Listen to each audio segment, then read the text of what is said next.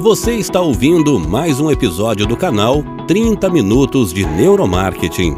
Queremos que você mergulhe com a gente no mundo da neurociência aplicada a negócios. Nossos podcasts são sempre conduzidos por nossos especialistas em neuromarketing, Cibele Marques de Souza e João Pentanha. Vamos começar?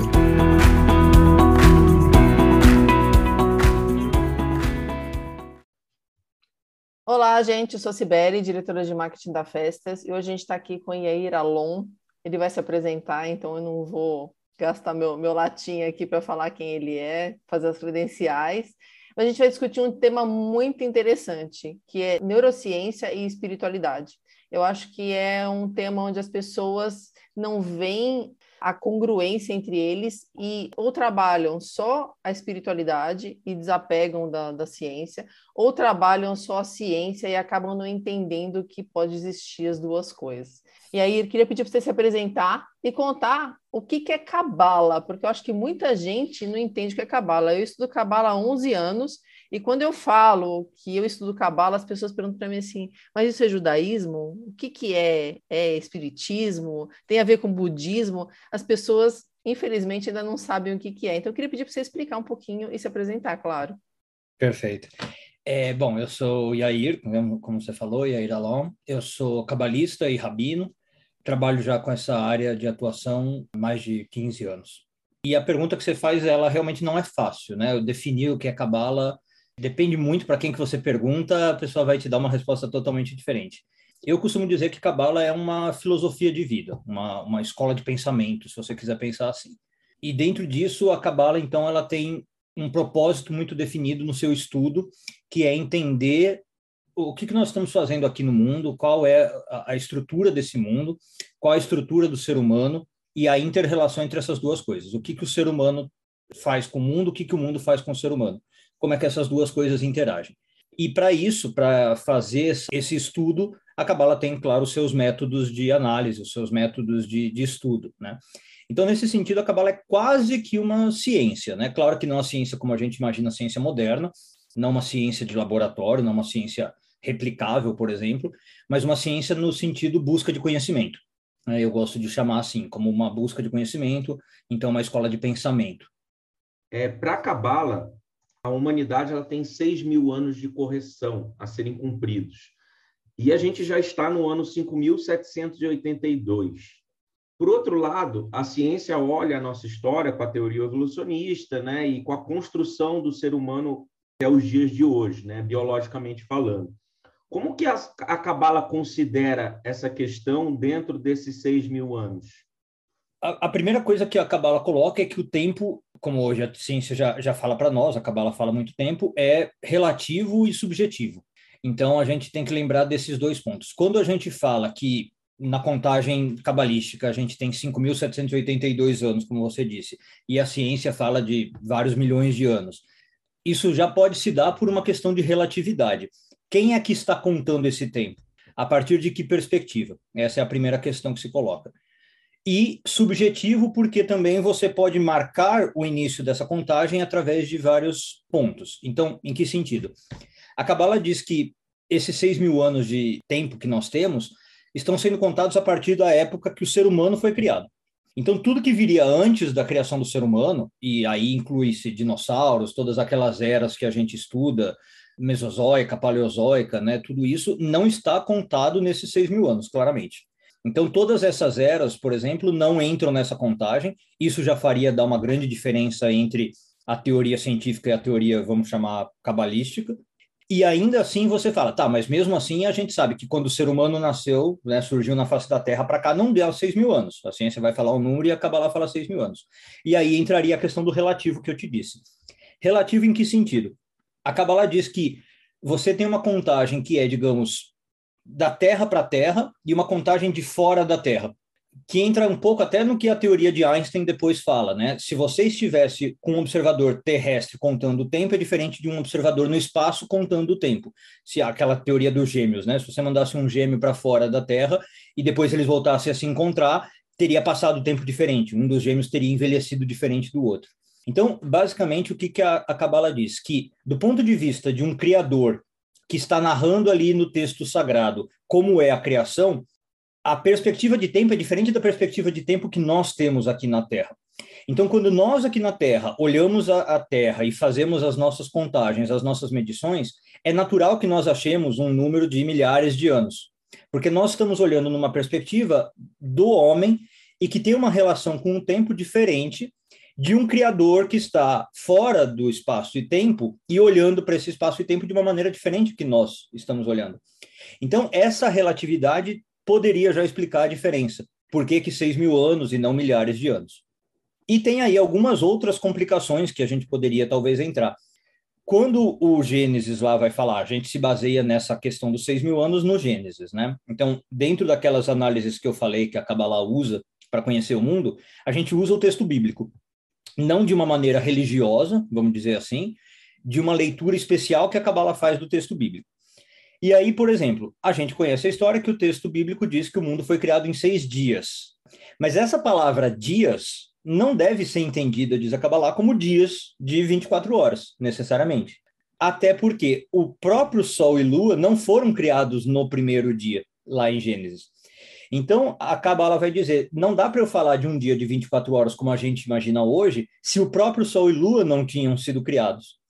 Esses dias, vai dizer a Kabbalah, têm que ser entendidos como eras. São seis eras que podem ter uma duração variada, né? não de 24 horas. Não necessariamente os seis dias duram igual, pode ser que o primeiro dia tenha durado, sei lá, 10 milhões de anos e o segundo dia 5 milhões de anos. E a gente não sabe quanto durou cada um dos dias. A gente tem que lembrar que aquela linguagem do Gênesis, pelo menos na ótica da Kabbalah, não está sendo usada como uma linguagem científica.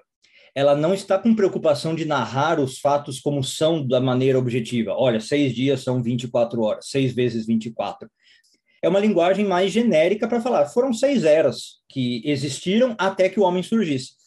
Então, a, Kabbalah considera, sim, a teoria evolucionista, não há, não há conflito nenhum entre a visão cabalística e a visão científica, vamos dizer assim, desde que você entenda como é essa leitura cabalística né, do mundo, essa leitura cabalística do texto bíblico.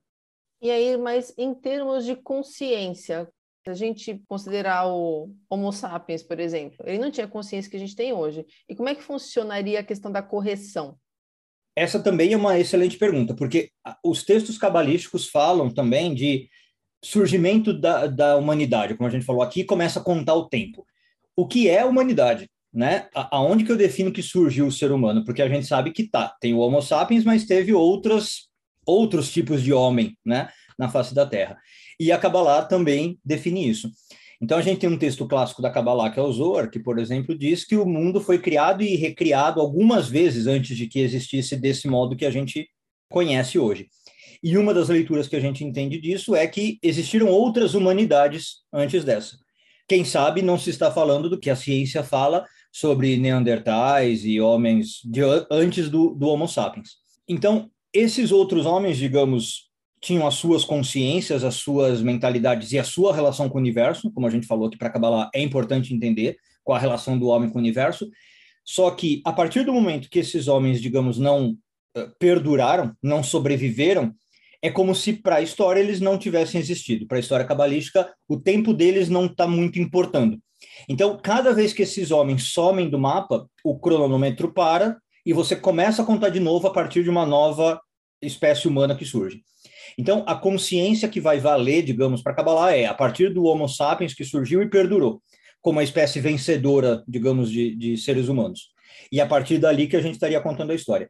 Há outras histórias, né, que a gente poderia chamar de pré-histórias, há. Só que essas a Kabbalah não vai dar muito foco porque elas não duraram, simplesmente por isso, porque elas não foram as vencedoras. Então elas ficam registradas ali nos, nos anais da, da humanidade, né, mas a gente não, não olha muito para elas. E vamos entrar um pouquinho aqui no tema de ciência versus espiritualidade. A gente sabe que tem o monismo, que enxerga que a mente e o corpo são uma coisa única, ou seja, a, a partir do momento que a gente vem a falecer, a gente perde essa consciência, perde a nossa mente. E a gente tem o dualismo que entende que mente e corpo são duas entidades distintas. E isso nasceu muito por conta de religião e até para a ciência poder avançar um pouquinho mais lá no, no passado até dizem que a, quando a ciência queria fazer experimentos com cadáveres, enfim, fazer dissecações para entender como é que funcionava o corpo humano, e o monismo imperava, falava assim, não, não vai mexer em algo que é sagrado. Então, aí veio o dualismo para poder ter essa separação, consciência e corpo como duas coisas separadas, até para a ciência poder avançar.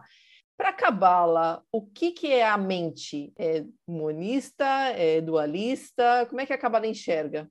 Essa é uma outra questão bem, bem complexa e que, sinceramente, eu não sei se se encaixa só na, na questão monista-dualista. Talvez a gente tenha que ter uma, uma resposta um pouco mista para chegar na visão cabalística.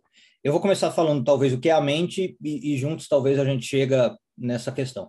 A mente, para Cabala, ela é uma palavra talvez fraca para definir o que a gente chamaria de um conjunto de faculdades possuídas pelo ser humano, um, um, conjunto de capacidades que o ser humano possui. E mais do que mente, talvez a gente prefira falar de alma. A grande questão, me parece, como você colocou, Sibeli, é qual é a relação dessa mente e alma com o corpo físico? Ela está localizada em algum ponto do nosso corpo físico ou não? ela está, por exemplo, no cérebro, ela está além do cérebro, ela está em outro lugar que não o cérebro, ela está no coração. E aí entra a questão que eu falei do monismo dualismo. Porque alguns textos cabalísticos claramente identificam essa mente alma com o cérebro, como a gente talvez imaginaria hoje, que a mente está no cérebro e, e localizada no cérebro. Mas vários outros textos vão colocar essa mente como fragmentada no sentido de que ela pode estar em outras partes do corpo e se manifestando em outras partes do corpo, inclusive o coração. Então você teria uma parte da mente e alma no coração e uma parte da mente e alma correndo no sangue, por exemplo, e o talvez mais surpreendente, uma parte da mente e alma que não está no corpo. Ela transcende o corpo, mas ainda assim é do seu corpo. Ela envolveria talvez o seu corpo, ela estaria, digamos, no espaço, mas ligada ao seu corpo de alguma maneira ao seu corpo, e por causa disso, né, por que, que eu estou mencionando isso? Alguns teóricos chegaram a cunhar um termo que a Kabbalah seria uma coisa que se chama panpsiquista. A alma, a palavra psique, entendida como alma-mente, estaria em todo o local, né, na, na Kabbalah. E aí, literalmente, em todo local, porque não só isso se aplicaria a seres humanos, tudo no universo teria uma alma, a Kabbalah acredita que, inclusive, matéria inerte, matéria inanimada, tem um tipo de mente, tem um tipo de alma. Uma pedra tem uma mente, uma alma. Um, um objeto de madeira, mesmo um objeto artificial, vai, não precisa ser madeira, porque a madeira você ainda pode falar, tá, é um vegetal, mas mesmo um objeto inerte teria uma mente e alma. E com essas mesmas propriedades que eu falei, uma parte dessa mente e alma estaria no objeto e uma parte dessa mente e alma rodearia o objeto, transcenderia o corpo do objeto. E aí, bom, a, a, questão é as, o que, que essa alma vai dar de capacidades para o indivíduo, como eu falei. Quando se trata do ser humano, fica talvez mais fácil a gente falar, porque o foco da Kabbalah é esse. Então, a mente e a alma na Kabbalah daria capacidades muito óbvias como memória, pensamento, imaginação, consciência, raciocínio, mundo emocional, inclusive, é interferido por essa mente e alma. Mas e aí quando a gente chega, por exemplo, na pedra? O que, que a mente alma está dando de capacidade para essa pedra, né? O que, que ela define de capacidade? Quando a gente fala da mente alma de um animal, o, o que, que essa mente alma dá para o animal? Aí são questões um pouco mais que acaba lá ou não se debruçou ou ainda não tem uma resposta necessariamente fechada para essas coisas. Mas, via de regra, a Kabbalah vai entender que a mente e a alma é isso, um conjunto de capacidades que o detentor daquela mente e alma possui. Quando a pessoa morre, Aí a mente dela que tá aloca... estaria alocada no, no corpo físico é transferida como se fosse para o inconsciente coletivo. Uma parte dessa mente já está nesse, vamos chamar inconsciente coletivo, como você falou, que é aquela parte que eu falei que transcende ao corpo, e só se juntaria uma outra parte que é a que está no corpo físico. Exato. Então, ao morrer, a pessoa teria, digamos, uma. poderia se chamar uma integração de mente. Por quê? Enquanto viva, ela teria a mente dividida em duas, uma que está no corpo físico e uma que não está. Ao morrer, essas duas partes se integram. Então, de certo modo, a gente poderia ver a morte como uma integração de mente. E, nesse sentido, algo até muito bom que acontece com o ser humano. Porque ele sai de uma, uma dualidade, uma divisão de mente, para uma integração mental. E aí sim, essas duas mentes que antes estavam separadas se integram no inconsciente coletivo, como você falou, não dependendo mais necessariamente da matéria, né, ou do físico. Agora elas podem se encontrar no espaço, que é matéria também, mas por simplicidade vamos falar que não, né, porque ela não depende agora do corpo físico. Seria exatamente isso, Sibeli. Eu vi uma vez um relato de um rapaz que ele teve uma experiência quase morte e ele fala que a sensação que ele teve é de integrar um, o todo. Exato. Exatamente. E foi a sensação que ele teve quando ele supostamente saiu do corpo e, e acabou retornando, né? Você não estaria aqui para contar a história. Ele, ele, teve a sensação de fazer parte do todo. Ele falou que, diferente de relatos como, ah, eu fui para um túnel, ele falou, não, que ele se sentiu parte do todo. E que ele, ele era isso, assim, que é como se ele fosse parte de, um, de uma energia maior que, que fosse o universo inteiro. Então, é exatamente, exatamente. o que você está falando. É, é isso que é, se vê como morte na, na Kabbalah. E, inclusive, é muito interessante porque, assim, a gente tem algumas metáforas que tentam elaborar isso, e o Zohar e a Kabbalah é muito boa em usar imagens para isso. Uma que eu gosto muito é falar que a morte é como uma gota de água voltando para o oceano. Então, é exatamente isso. Você imagina que a gota de água ela tem a consciência de si, como gota de água, mas ela sabe que ela é de algo maior. Quando ela volta para o oceano, ela meio que perde a sua consciência de gota de água, porque agora ela está parte do oceano. Então, ela encontrou outras gotas de águas e o, o que você chamou de inconsciente coletivo, e agora ela faz parte desse todo. E aí é muito interessante também, Sibeli, porque a gente geralmente fala da morte, mas a Kabbalah diz que a gente pode experimentar esse estado em outras questões que não só a morte. Por exemplo, o êxtase místico, numa meditação avançada, você tem muitos místicos descrevendo que num estado de meditação entram nesse estado de comunhão com o todo, de entrar no todo e se sentir integrado no todo. E aí, o que eu acho ainda mais interessante é a gente tem ao longo da história alguns místicos que nesse estado avançadíssimo de meditação e que se sentiam integrados no todo, morriam. A pergunta que a gente faz na Kabbalah é: será que esse estado de meditação avançado é o que levava eles a morrer? E a resposta da Kabbalah é que provavelmente sim. A pessoa chega a tal grau de integração com esse todo que realmente a mente sai do corpo físico e o corpo físico então não tem mais estrutura para ficar vivo. Portanto, é, essa pessoa acaba se desintegrando fisicamente, biologicamente e fica só no estado mente. Ela vai para esse para esse todo. Inclusive, a gente tem nomes na Kabbalah para isso: é, é, morrer com o beijo da morte, é entrar num estado de êxtase tão avançado que a pessoa realmente, então, ela, através do estado místico, do, da meditação, por exemplo, do êxtase místico, consegue se integrar nesse todo. A ciência, ela já mapeou, né, através de eletroencefalograma, a experiência da morte. E aí eu queria entender, do ponto de vista da Cabala, se essa questão da morte ela é uma experiência biológica ou se a cabala entende, como você colocou, da questão da gota, do oceano, ela enxerga né, como sendo uma primeira etapa de um processo espiritual? Ela vai entender mais como uma primeira etapa de um processo espiritual. A, a parte biológica, a Kabbalah vai dizer que é uma parte muito pequena e muito insignificante da morte, e que a gente poderia dizer que é o que acontece com o corpo físico, né? Então tá, você analisa ali o que acontece com o corpo, você sabe que tem um tempo de decomposição, o rigor mortis, e você pode analisar o que acontece com o corpo. Mas a, a morte é muito mais interessante, digamos, se você analisar do ponto de vista da mente e alma, e o que está acontecendo com essa mente e alma nesse processo de desconexão do corpo, nesse processo de, de libertação do corpo, digamos, e realmente o primeiro passo é essa desconexão, essa libertação. Depois disso, ela tem todo um processo. O, o que, que ela vai fazer, o, a gente chama uns mundos superiores. Basicamente, vamos falar céu. O que, que essa mente vai passar para se adaptar a essa nova realidade, onde agora ela não tem mais um corpo, onde ela não está mais ligada a esse mundo material? Como é que ela tem que se adaptar nessa nova realidade?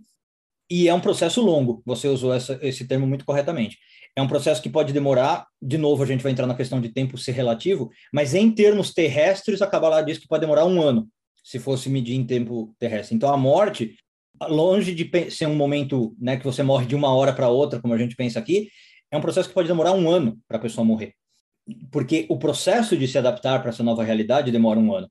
Então, o corpo morre em segundos. De uma hora você está vivo, uma hora você está morto. Assina-se laudo e pronto parou de bater o coração, parou de ter onda cerebral. Mas a morte pode demorar um ano, do ponto de vista cabalístico. E aí, mesmo isso não é necessariamente o fim, porque a Kabbalah depois fala que essa mente pode voltar ao mundo físico, que seria o que a gente chama de reencarnação ou transmigração das almas. Então, é um processo que, na verdade, na verdade, nem começo e nem fim tem. A gente costuma falar de ciclo mesmo, né? De como muita coisa na natureza, ciclo e, e renovação. Então, é realmente um processo bem longo e cíclico, eu diria.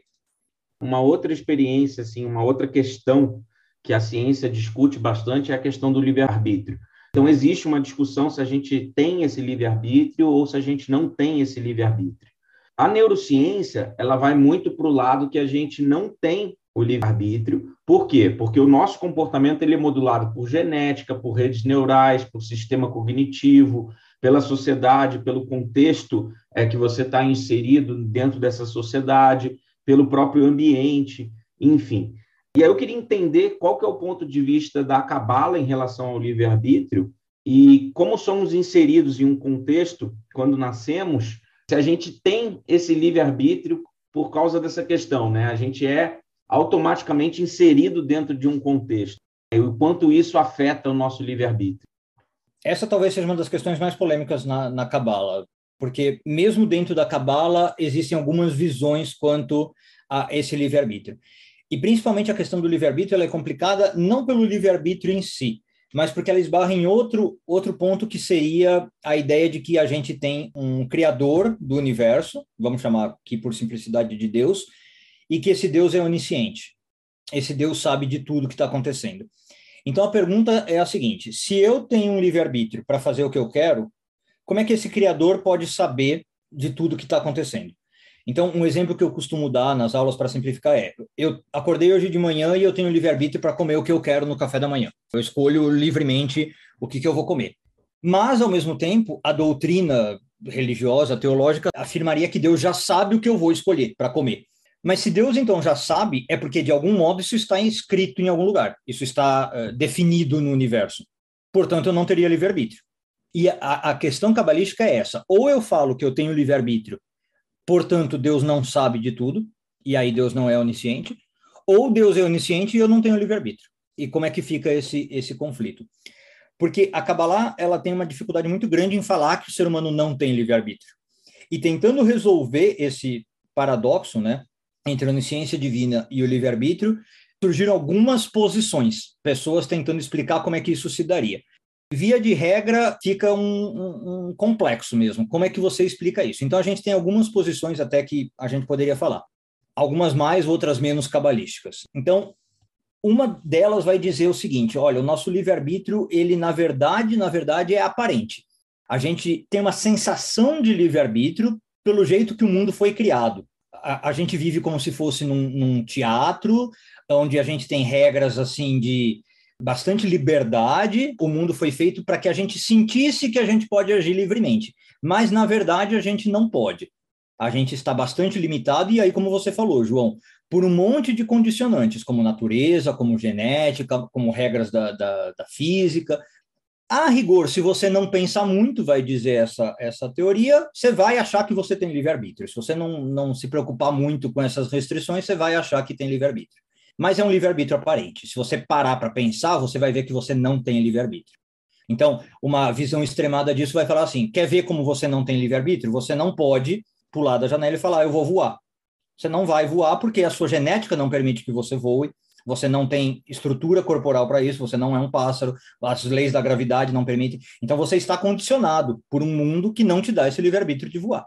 O verdadeiro livre-arbítrio é se você realmente pudesse fazer o que você quer outras vertentes que vão falar assim: não, o livre-arbítrio é real, você tem livre-arbítrio de tudo, só que Deus então não é onisciente. É uma visão que choca um pouco, né, na visão religiosa, vai falar assim: não, Deus não sabe o que você vai escolher e realmente você pode fazer o que você quer. E Deus vai se surpreender a cada vez que você exerce o seu livre-arbítrio. Deus está descobrindo o mundo junto com você. Obviamente, a problemática dessa é a visão religiosa, e falar, mas então você está pregando um Deus ignorante de algo um Deus que não sabe o que vai acontecer, não sabe o que suas criaturas vão fazer e que está descobrindo o mundo junto com você.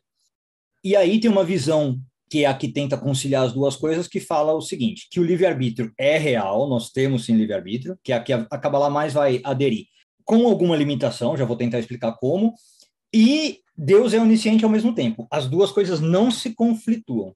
Só que o que, que acontece? De novo, as dimensões são diferentes. A gente tem que entender que nós estamos atuando numa dimensão limitada por espaço-tempo. Então, nessa dimensão, a gente tem limitações de espaço e tempo que vão restringir esse nosso livre-arbítrio.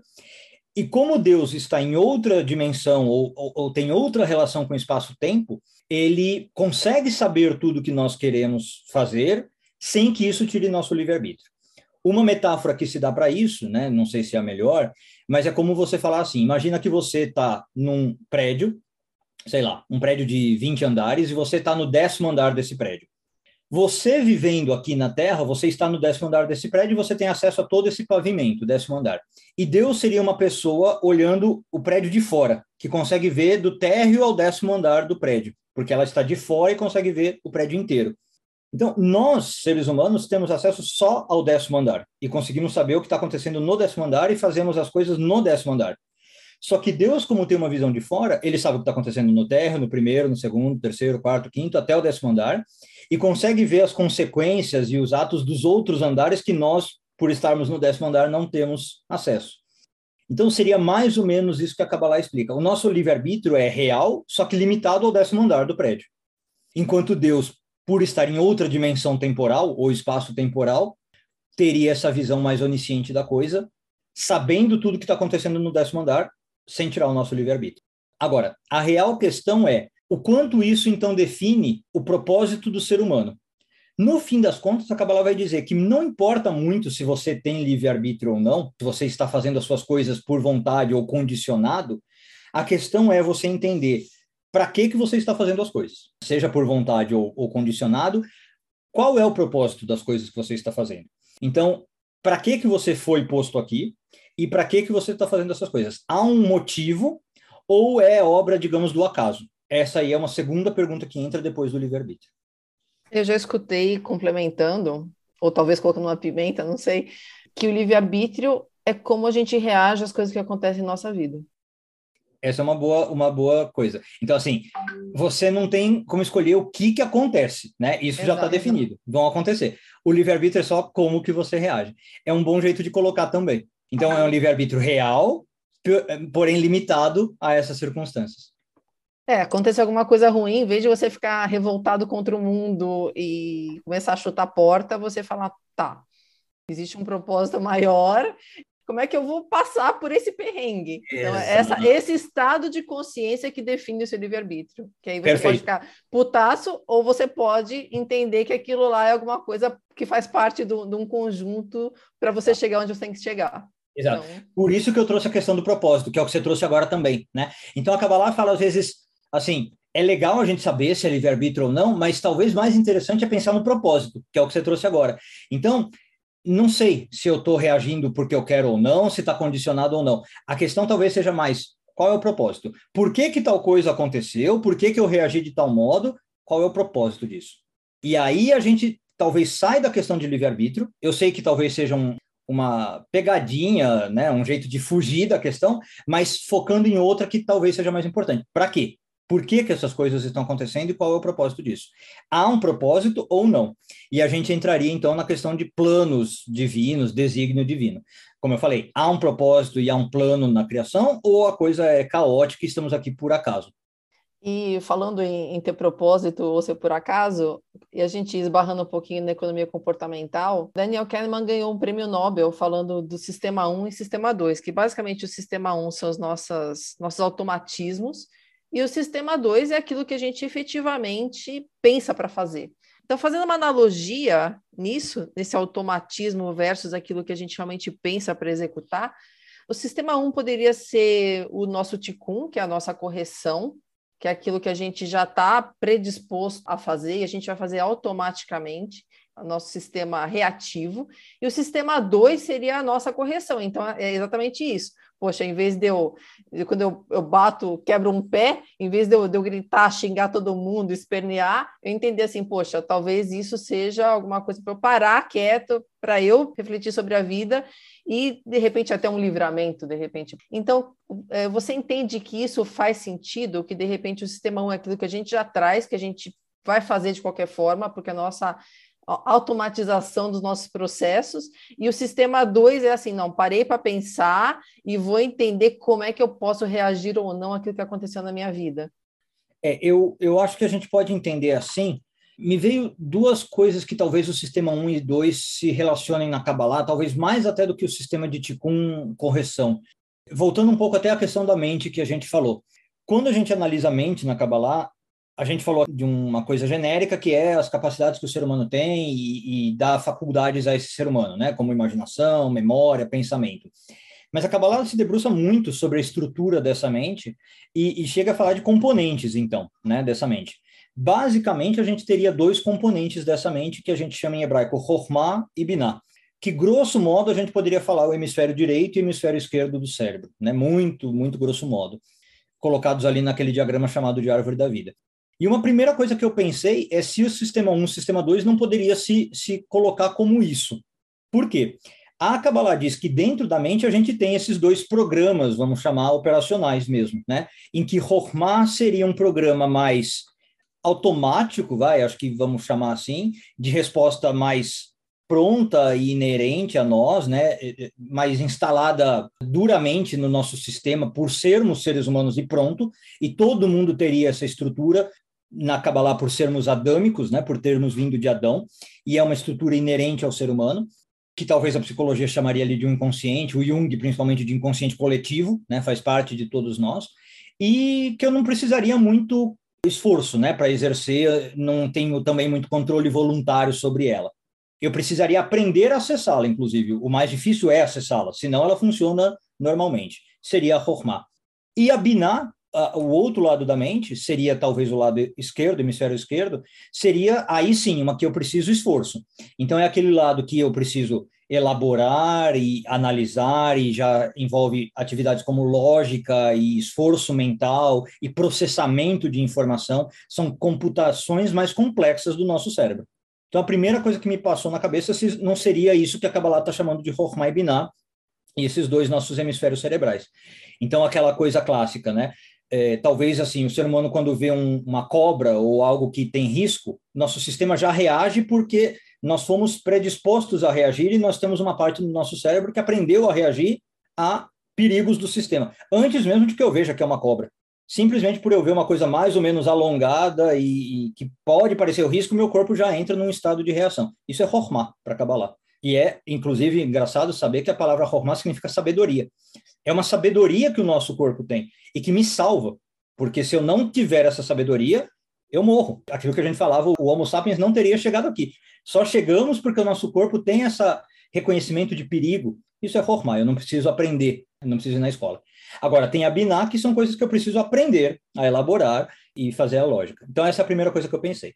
Agora, a segunda coisa, talvez um pouco mais elaborada, é que a Kabbalah diz que a gente tem isso em outro nível, no que a gente chama em hebraico Yetzer Hara e Yetzer Atov.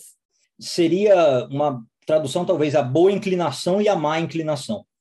São termos um pouco difíceis de, de, explicar, mas vamos pôr mais ou menos como eu costumo brincar, que é aquela, quando a gente vê na, nos desenhos infantis, o diabinho e o anjinho falando na nossa cabeça.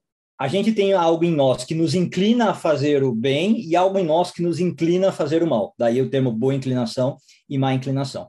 E a Kabbalah, muito curiosamente, diz que mais do que aspectos morais, que a gente poderia pensar, a boa inclinação vai fazer eu ajudar a velhinha a atravessar a rua, vai fazer eu dar dinheiro para os pobres, não é isso, né? E a má inclinação vai fazer eu puxar o rabo do gato, não, não é isso.